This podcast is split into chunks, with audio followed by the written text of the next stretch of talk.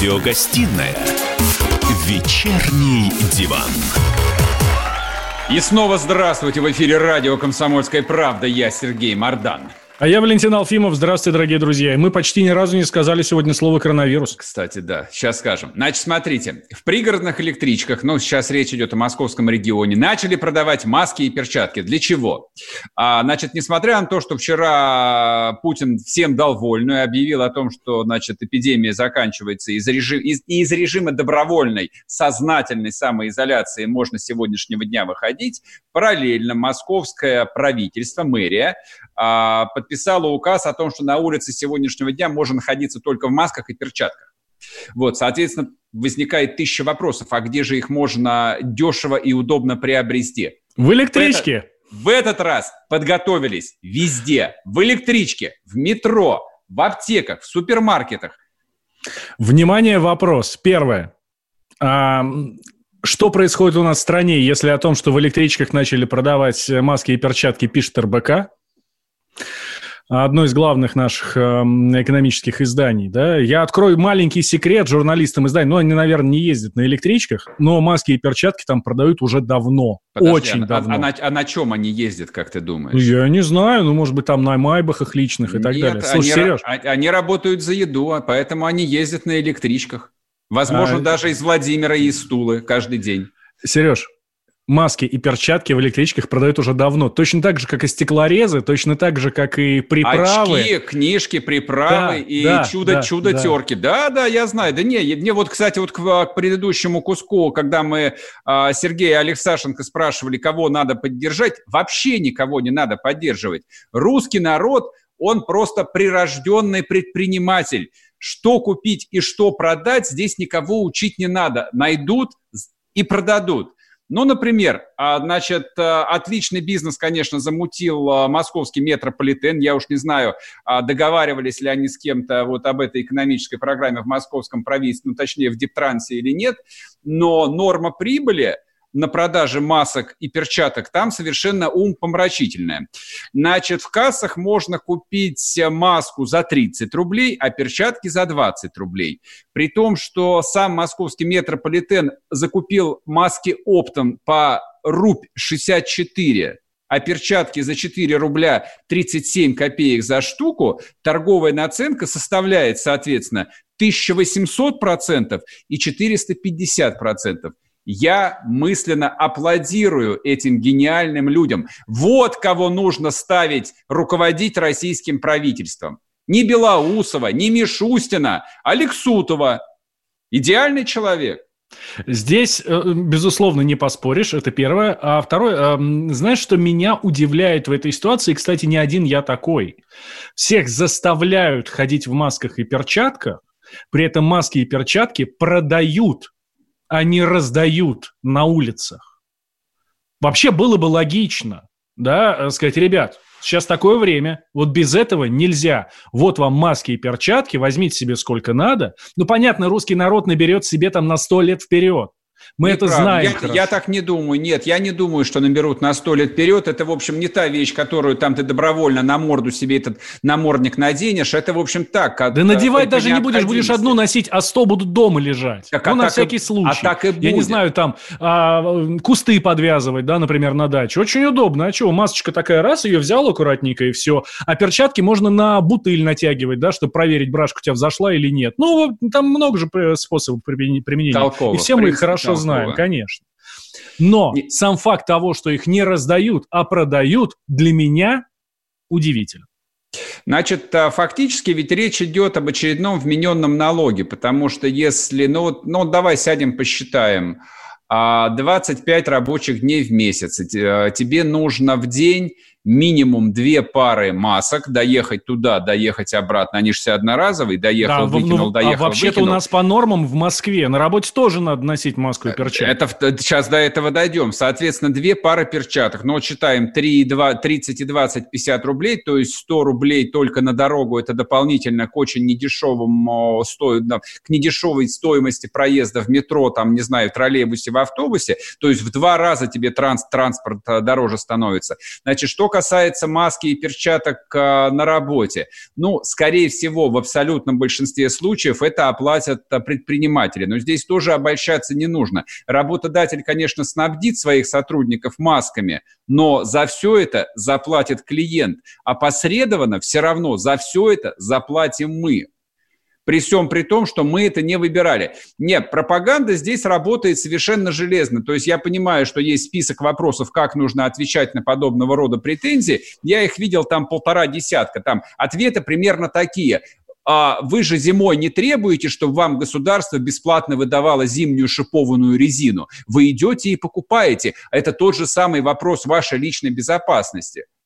Ну, я бы, конечно, принял бы такой месседж, только необходимость надевать маску на улице, то есть не просто в метро, а на улице, это не моя личная прихоть, это не мое личное желание, это просто идея, которая родилась в голове вполне конкретного чиновника и которая была завизирована еще двумя десятками чиновников. То есть да, я уверен в том, что я имею право требовать от государства, которому я плачу свои налоги, чтобы оно оплатило эти маски, чтобы оно оплатило вот эту общественную безопасность из казны, потому что это именно вопрос общественной безопасности. Не поспоришь.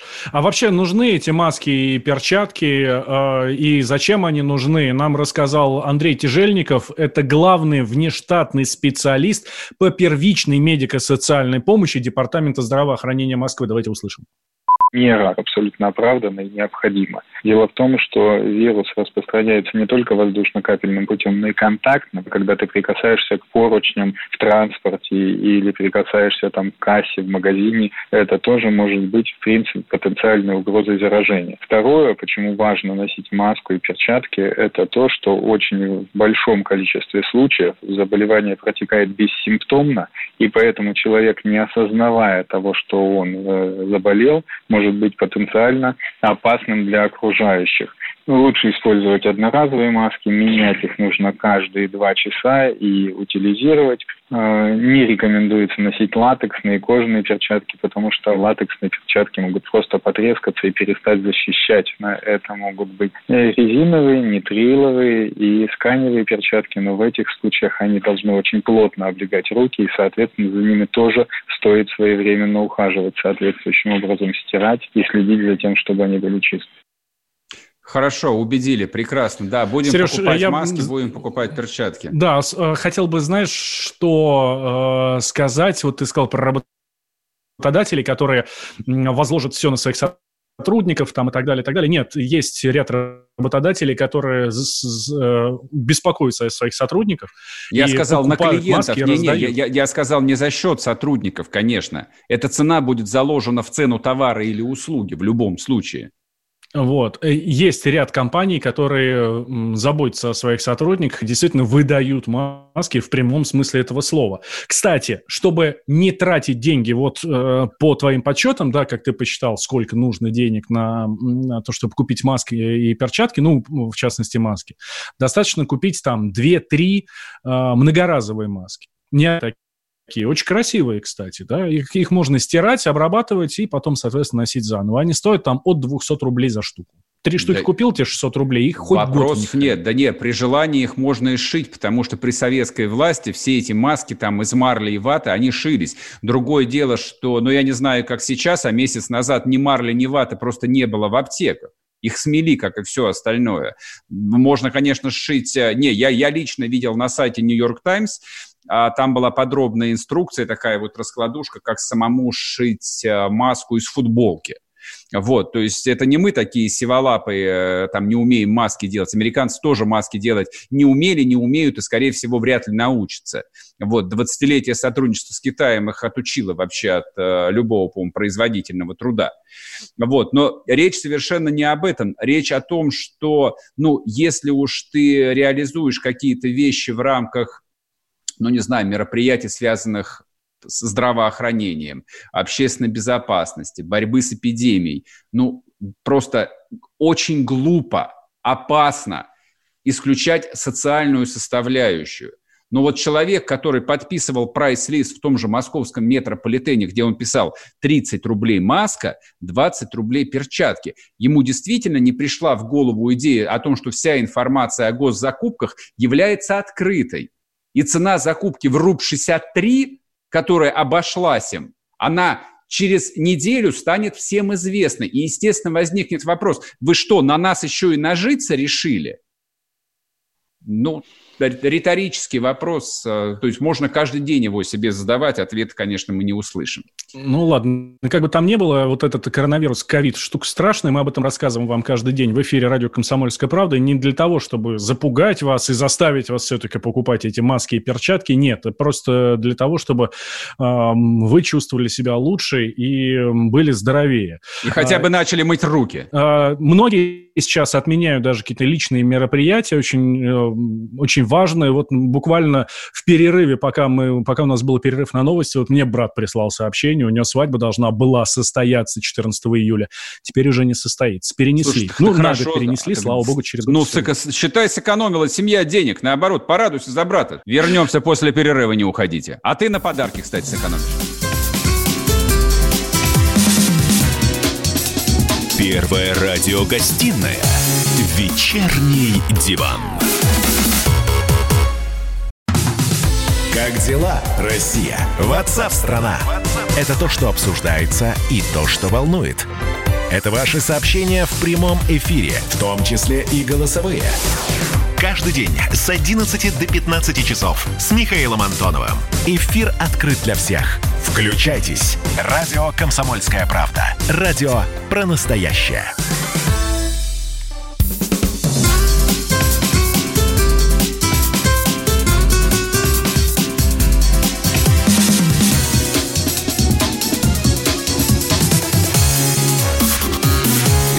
Радиогостинная «Вечерний диван».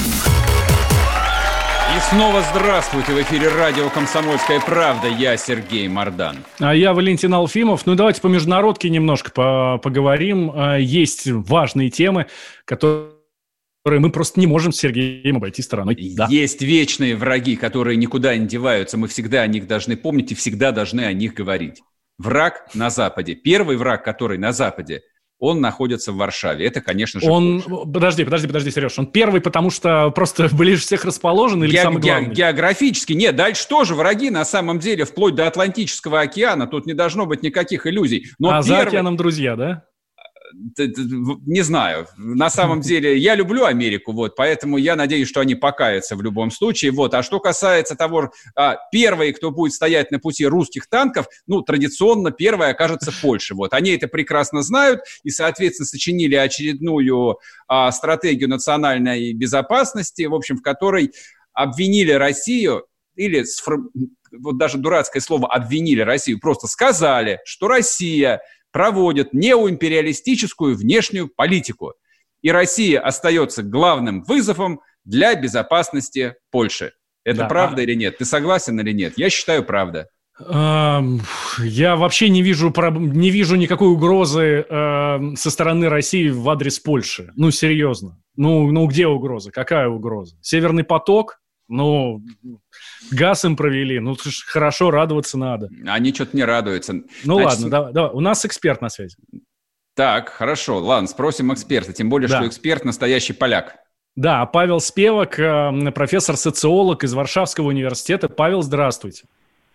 Здравствуйте. Здравствуйте, вечер. Павел, здравствуйте. А скажите, пожалуйста, вот эта вот новая стратегия национальной безопасности, которую подписал Дуда, это вообще что-то новое или, в принципе, это, в общем, повторение я, я сказал, хорошо что... известного? Да.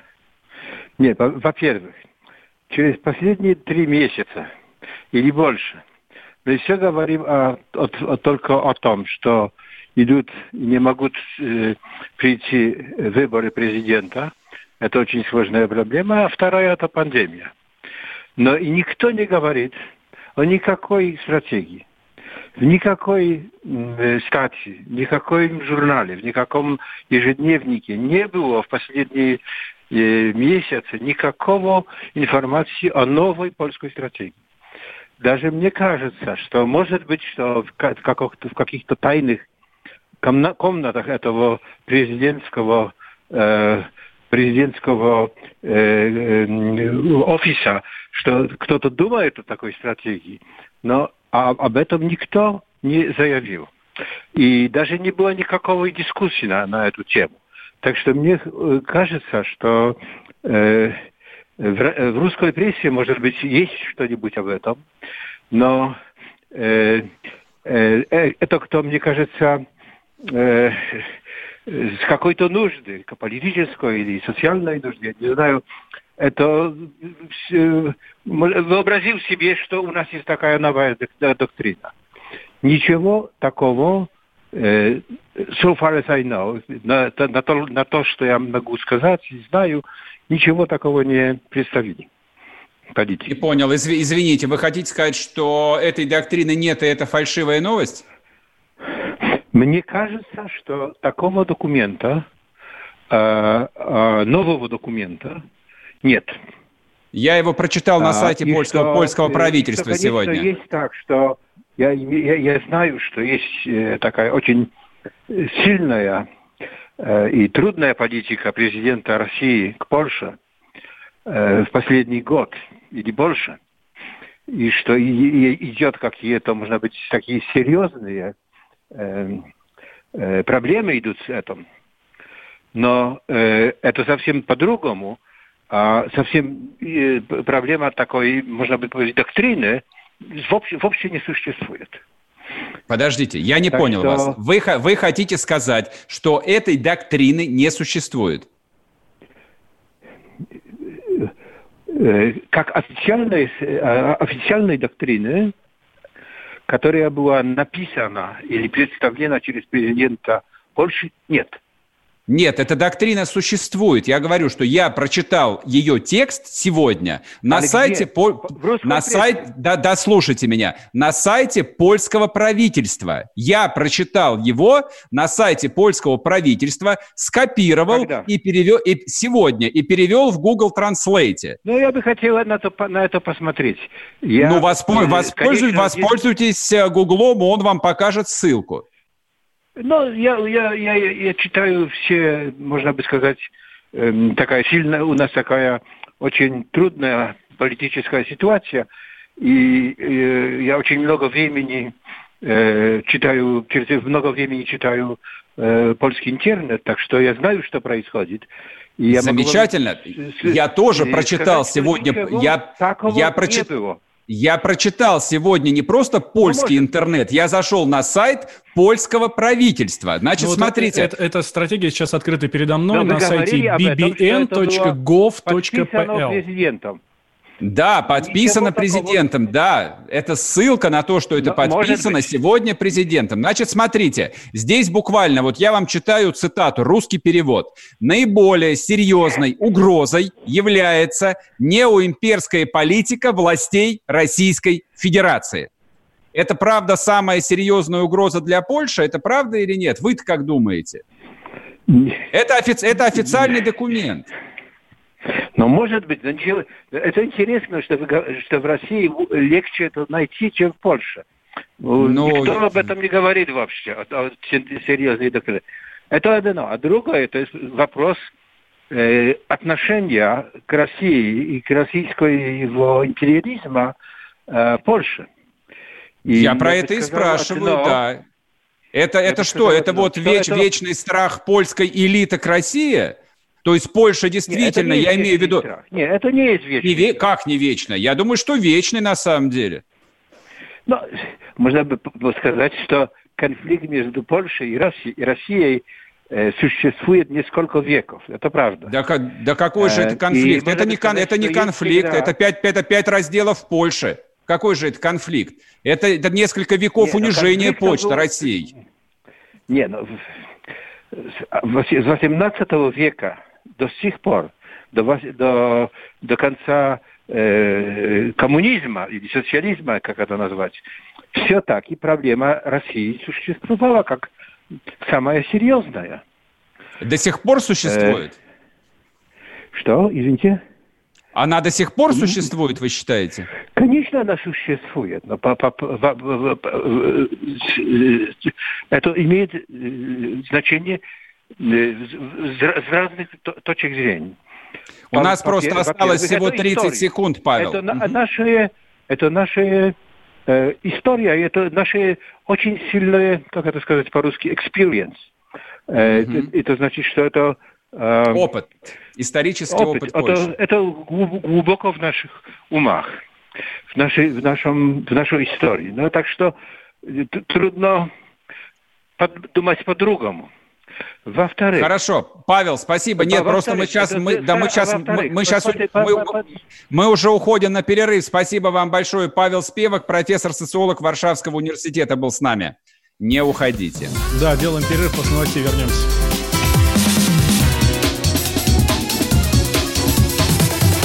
Вечерний диван. Георгий Бофт. Политолог, журналист магистр Колумбийского университета, обладатель премии «Золотое перо России» и ведущий радио «Комсомольская правда». Авторскую программу Георгия Георгиевича «Бофт знает». Слушайте каждый четверг в 17.00 по московскому времени. А что такое деньги по сравнению с большой геополитикой? Мы денег тут не считаем.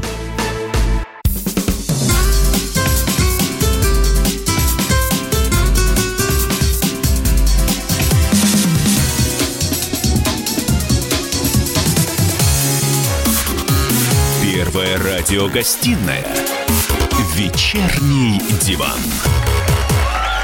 И снова здравствуйте в эфире радио «Комсомольская правда». Я Сергей Мордан. А я Валентин Алфимов. Здравствуйте, друзья. А, хочу вам напомнить, друзья мои, идет трансляция в Ютубе, там а, работает чат, там можно писать ваши вопросы, мнения, можно оскорблять ведущих и друг друга, ну, в общем, все как ну, Потому что любите. ведущие все равно это не читают, поэтому... Нет, я читаю, я читаю. Ну, общем, там, кстати, э, большой плюс этого чата, можно общаться между собой. Еще, кстати, такой же чат у нас есть в Телеграме. Для этого нужно подписаться на Телеграм-канал «Радио Комсомольская правда», нажать кнопочку «Обсудить» или «Дискас», если у вас э, на английском языке Телеграм. И все, попадайте в наш чатик, можно там тоже общаться между собой. Там, кстати, очень достаточно интересная жизнь, поэтому welcome, как говорится. Я, например, там тоже периодически бываю и общаюсь с нашими слушателями. Да. Ну и, конечно, нужно подписаться на Телеграм-канал «Мардан», где тоже можно особо не стесняться. Я, по крайней мере, там... Я здесь-то не стесняюсь, а там и подавно. Значит, э, сейчас э, хотелось бы не постесняться по поводу Государственной Думы. Это на, наше любимое, кстати. Просто очень давно этого не было, потому что огромное количество инфоповодов, которые перекрывают все, что идет сейчас из Государственной Думы. Но нет, а люди ведь там не зря свои 360 вот. тысяч рублей в месяц-то каждый получают. Вот. Вот, работают день Они и ночь. 450, нет?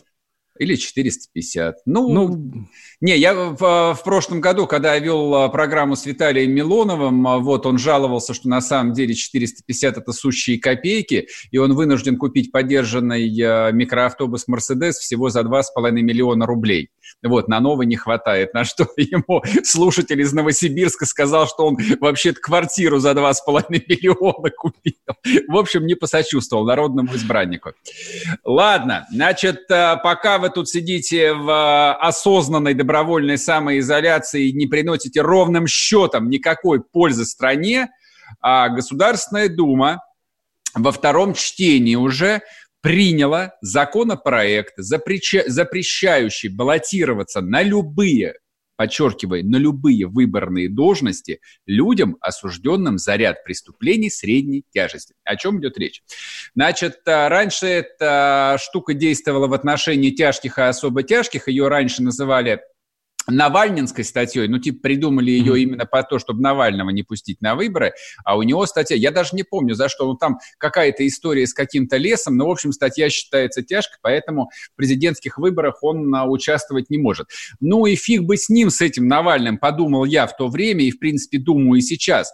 Но ведь этой статьей народные избранники а, ставят а, под большой вопрос в том числе и не побоюсь этого слова, мои возможные желания когда-нибудь избраться куда-нибудь, потому что там... Потому что ты осужден по э, не, статье не, средней не, не. тяжести? Смотри, нет, не осужден, слава тебе, Господи, но там такие статьи, всего полсотни штук, под которые ходят... А, ну, если не каждый, то половина народа населения mm-hmm. города Москвы. Например, статья 215, часть 4 незаконное проникновение на охраняемый объект в составе организованной группы. То есть вот вы проникли, допустим, на территории какого-нибудь конного завода, охраняемого Росгвардией, и получаете срок по 215 статье. Ну, срок Все правильно, ладно. потому что нечего вам там делать. Да я согласен, но почему же я не могу после этого выбираться? Или незаконная организация... Потому что пытался осуществить рейдерский захват. Да что ж такое? Статья 171, часть 2 УК РФ. Незаконная организация и проведение азартных игр. То есть теперь, значит, с подпольным казино и даже с маленьким банчком большой вопрос. Получаешь статью, и политическая карьера для тебя закрыта. А нарушение... Она должна быть открыта, Сереж? Ну, это, да это невинная вещь совершенно. Я вообще не понимаю, почему за это срок какой-то давать надо. Нарушение неприкосновенности частной жизни. Это вообще про нас, это про журналистику. То есть любой папарацци, оказывается, написавший, ну, не знаю, про э, особняк стоимостью там 300 миллионов долларов у главы какой-нибудь нефтяной корпорации, мало того, что он имеет шанс получить срок по 137 статье, так после этого он еще и никогда в жизни никем не сможет стать. Ну, политическая политическая карьера закрыта. И последняя статья, вот она сто процентов я теперь... Это про тебя, Сереж, давай. Да, да, да, это вот то же самое, что я в предыдущем куске говорил. 354 статья «Публичные призывы к развязыванию агрессивной войны». И что теперь? И как жить? С нами на связи Борис Надеждин, общественный политический деятель, оппозиционер. Сейчас мы его спросим. Здравствуйте, Борис Борисович. Здрасте, здрасте. Конечно, Борис, ну а, да. Закончик, да. А, Я даже знаю, а, по кому он пьет. По кому? По Быкову, по Толе, конечно. И там же целая история. Сейчас я объясню, в чем суть дела. Давайте, давайте. Значит, история такая. А, вообще говоря, в Конституции написано, что не могут там участвовать в выборах, ну и голосовать, и как бы это самое, выдвигаться люди, внимание, находящиеся в местах лишения свободы по приговору суда. А хитрость вот в чем. Тут же это ограничение распространяется не на тот момент, как по Конституции, но вы сидите себе в лагере, да, там, ну, конечно, кто спорит, а потом еще довольно долго. Более того, за те преступления, которые вы назвали, вообще говоря, в качестве санкций не предусмотрено обязательно лишение свободы вообще. То есть вам... Да, там снимать... возможен штраф, да, но тем Конечно, не менее... Да, вообще возможно, что вас освободят, от, вам могут освободить от ну, чего-то, просто, так сказать, условный но, суд, да? но суди, судимость-то при этом будет все равно? Да, да. И вот как раз там многие возмущались, и я тоже, потому что ведь с Навальным что сделали? Его закрыть как бы побоялись, помните, там митинги были, но да. и для этого приняли статью, что человек в тюрьме не был, а выдвигаться не мог. А вот то, что сейчас предлагается, это уже абсолютнейший беспредел. Объясню почему. Дело в том, что есть, конечно, тяжкие статьи, очевидные там достаточно, я не знаю, там убийство, там теракт и так далее. Тут кто бы спорил, да? Но mm-hmm. там написаны статьи. А мы знаем, как бы дело Голунова, помним, да?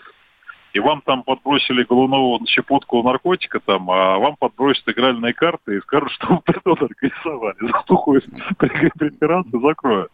Поэтому думаю, что реальной целью является Толя Быков. Там же проблема. Он как бы у него кончилась судимость там, и он с 2020 года может участвовать там в выборах красноярских. Думаю, что для этого сделано. То есть ему сейчас то, поднимут какую-то есть, историю древнюю. Там, Борис, знаю, то есть да. вы, вы просто вот а, глаза мне открыли. То есть вот такой движняк ради одного конкретного человека из 90-х. То есть я только сейчас вообще осознал, насколько великая фигура Толя Челентана.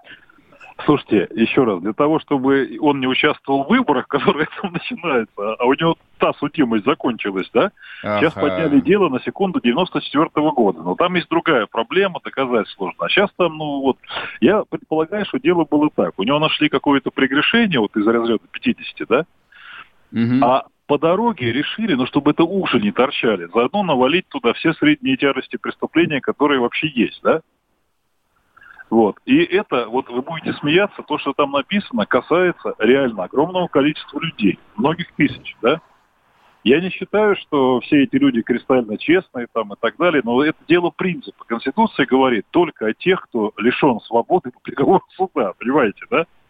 Угу. А тут можно возбуждать дел, даже человек реально не закрыть, а в выборах он участвовать не будет. Вот и все. И это открывает широчайшее поле для недопущения я, я вот не понимаю, на выборы людей. Борис Борисович, а, Борис Борисович, ну вот из того даже, что мы сейчас назвали, вот эти четыре, статьи, да это, ну, это все серьезно. Это, это же не, это не кот чихнул. Проникновение на, на охраняемый объект незаконное. Ну, это, очевидно, про рейдерский да захват вы, речь. Слушайте, да? у меня а, дети учатся в а, школе. А, азартные игры и так далее, и так далее. Еще раз. Значит, у меня дети учатся в школе, в детском саду, в ВУЗе, да? На все эти объекты, как вы понимаете, стоит охранник на входе. Дальше объяснять? Ну, понятно, идея ясна. То есть под эту статью можно подтянуть кого угодно. То есть суд там реальный срок не даст, можно получить да, штраф. Да, вот, да, но тем не менее статья будет записана. Не, это я, я на самом деле как Есть, бы смеялся, да. но извялся до известной степени. То есть а расписать пулечку на четверых – это уже организация азартных игр. То есть для а этого не нужно думаете? открывать казино с игральными автоматами. Это совершенно не обязательно. И в том-то и дело, что эти статьи-то, они почти не применяются, но как бы было, было бы, как это, было бы, был бы человек. Был бы человек, статья найдется. Борис, скажите мне, пожалуйста, ну вот на самом деле, конечно, этот законопроект играет э, сразу особыми правками, и я вот со всем уважением стал относиться и к депутатам, то есть понятно, что занимаются серьезными людьми, а то ведь тут либеральная пресса-то начали писать, что это дадинская статья, это для того, чтобы не допустить к выборам вот этих вот, которые в Мосгордуму там избирались, сироты, не стриженные. Да очень может быть, очень может быть, чтобы Да ну как-то это, да это оскорбительно вообще. Я понимаю, если Дума старается ради Анатолия Быкова, но чтобы Дума, там 350 человек принимали целый законопроект ради как... 400. Ну 400, ради какого-то каца, то есть, ну это вообще, это, это оскорбительно, на мой взгляд. Вот, послушайте еще раз, вот смотрите, а, из-за кейса Навального под раздачу попало огромное количество людей, в том числе даже видных единороссов. Помните скандалы, когда единороссы там праймерис проводили, и вдруг да. выяснялось, что значит, какой-то единорос утаил там судимость какую-то древнюю значит, за, за что-то вот такое. То есть он никого... Ну, то есть я, мне трудно заподозрить симпатии к единороссам, да, но было масса скандалов именно поэтому. Я на всякий случай справку об отсутствии судимости уже изготовил, она на госуслугах легко ага получается, вот, легко берется. Но еще раз говорю, если бы наши правоохранительные органы, судебная система были бы абсолютно беспристрастны, и мы бы доверяли всем приговорам, я бы, может, и не спорил. Но я знаю, что такое наша реальность, да? Был бы как бы оппозиционер, который там какие-то гадости пишет про губернатора или мэра города, да, ну, условно говоря. Да не вопрос там. Борис, сейчас мы уйдем на перерыв, а оставайтесь с нами, через две минуты вернемся и продолжим говорить про Госдуму.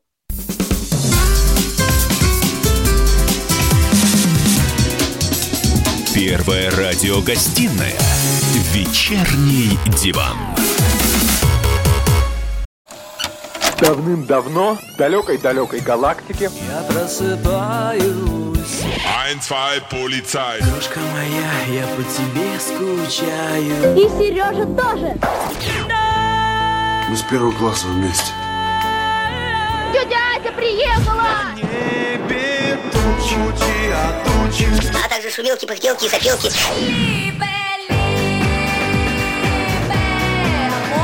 Это не ностальгия, у нас просто память хорошая. Мы услышали одну фразу или песню, почувствовали вкус, который мы называем вкусом детства, уловили запах и тут же мысленно перенеслись на несколько лет назад. По выходным я, Михаил Антонов, на радио «Комсомольская правда» вспоминаю вместе с вами, как это было в программе «Дежавю» в 11 часов вечера по Москве каждую субботу и каждое воскресенье. Hasta la vista, baby.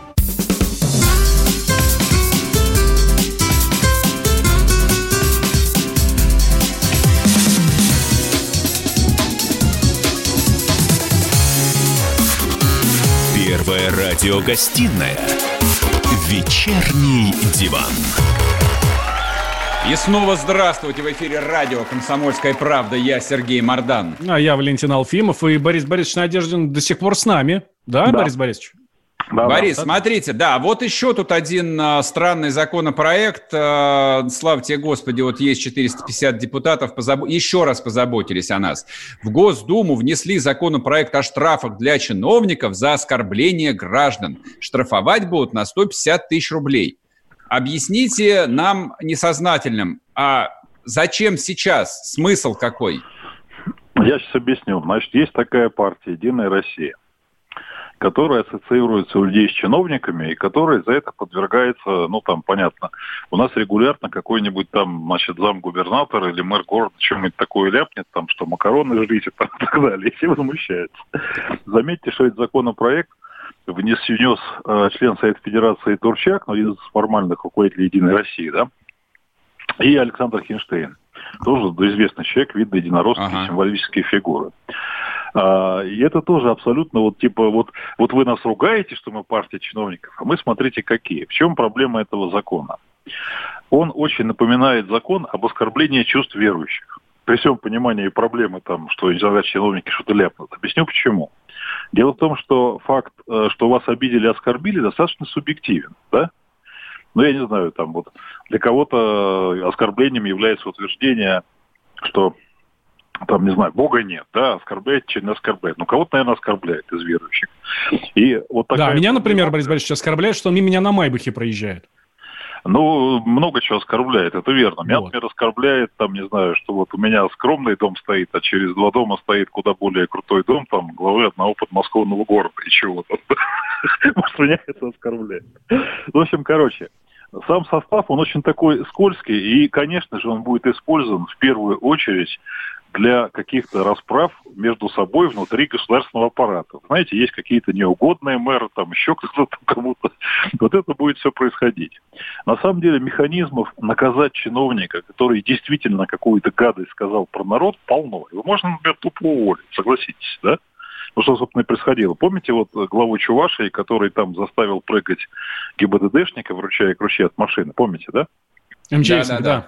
да, это по всем каналам показали, раз его уволили. Я вас уверяю, что в биографии практически каждого крупного чиновника найдется какая-то такая история, которую при желании можно, ну, понятно, да, там раскрутить. Уж, уж что там говорить-то, да, и совершенно... Подождите, прекрасно... подождите, Борис, подождите, что значит раскрутить? Они типичные бюджетники. По моему опыту, бюджетника, если он не напишет заявление об уходе, хрен ты уволишь за, как говорил президент, замучаешься пыль глотать, бюджетник-то увольнять. Да подождите, подождите. А здесь а есть статья для а этого. А тут будет статья, удобно. Секундочку, секундочку. Вы не путайте бюджетников с чиновниками. Бюджетник, а, как, а никто. Губернатор такой же бюджетник. Нет, это совершенно разные категории. Бюджетники – это в первую очередь самая массовая категория бюджетников в стране. Это учителя и врачи, если что, да? Но для Кзота это, это все равно.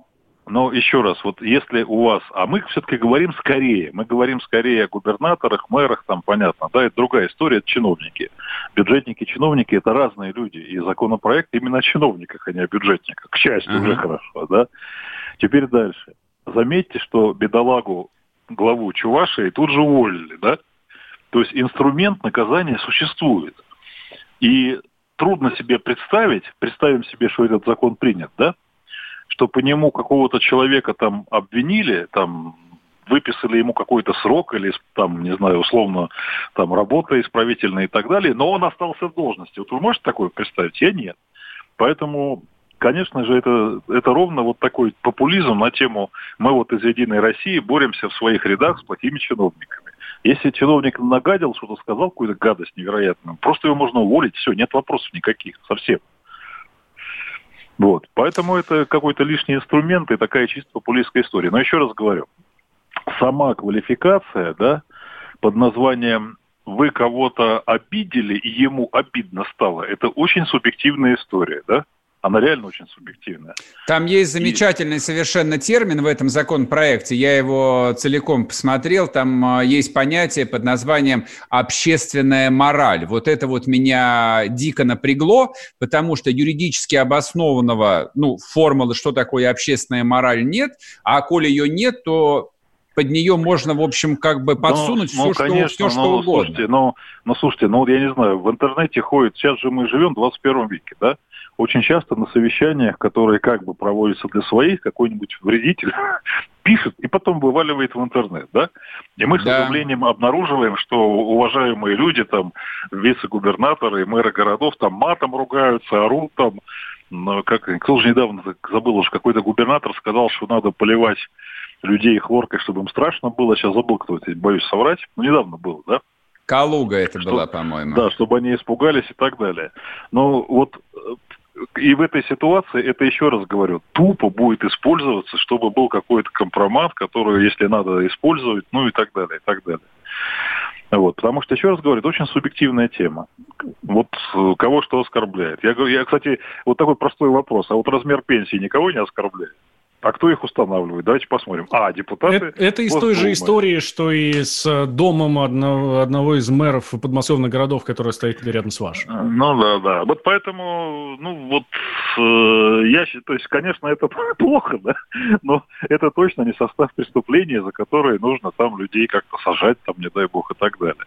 Не нравится, ну давайте на выборах и решим, что этот глава города нам не подходит, потому что, ну там, есть, есть основания думать, что он не совсем честный, да. Но это другой вопрос. Это политическая ответственность, это правильно, и это есть. На выборах можно просто людям, которым не нравится местный начальник, за него не проголосовать, и все. А с чему ты его зачем сажать, спрашивается. Мало ли кого что оскорбляет. Ясно. Спасибо большое. С нами в эфире был Борис Надеждин, общественный политический деятель. Я вот короткое резюме, тем не менее, скажу. А, ну, то есть просто отделаться банальной фразой о том, что это пример там очередного а, депутатского идиотизма, это было бы слишком слабо. Нет, конечно, это не идиотизм. А разработка любого законопроекта занимается целая толпа образованных, очень неглупых людей. Но, по-моему, у них кризис жанра, банально. По-моему, они просто обожрались. Они уже не знают, чем занять свой мозг. Они уж не знают, как выслужиться перед начальством. Неплохо было бы, по крайней мере, часть этих людей заменить, отправить их как-нибудь в настоящую взрослую жизнь. Ну, не знаю, там на 10 тысяч вот а, помощи от президента прожить, или там поднять какой-нибудь малый бизнес, или даже не малый, но просто заняться хоть чем-нибудь практическим. Вообще люди, которые больше 10 лет занимаются политикой, вот у меня всегда вызывали очень много вопросов, потому что за 10 лет, ну, я с ума сошел бы просто от желания сделать что-нибудь реальное. Вот Спросили меня, ты чем занимаешься? Я депутат. Это я понимаю. А чем ты занимаешься? И все, и подвис. Вернемся завтра. Всем пока. Будьте здоровы, не болейте.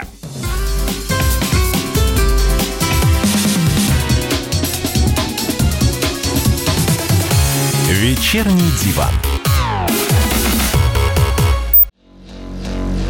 А у вас нет такого ощущения, что на нас идет цунами? Рушится рубль, рушится экономика. Сегодня последние новости, просто страшно смотреть. Я не исключаю самые дикие варианты. Ну, например... Наша гениальная, в кавычках, Госдума наплевала на указания президента. Проснулись от того, что вломились в дверь, забрали оружие. Начали проклинать заново мужчин. Там уголовных дел море, газеты все трещали. Но он же в Госдуме, что вы удивляетесь? Вылилось это всеобщий хайп. Человек против бюрократии. Программа Владимира Варсовина. Гражданская оборона. На радио «Комсомольская правда». Каждый вторник в 5 вечера по Москве.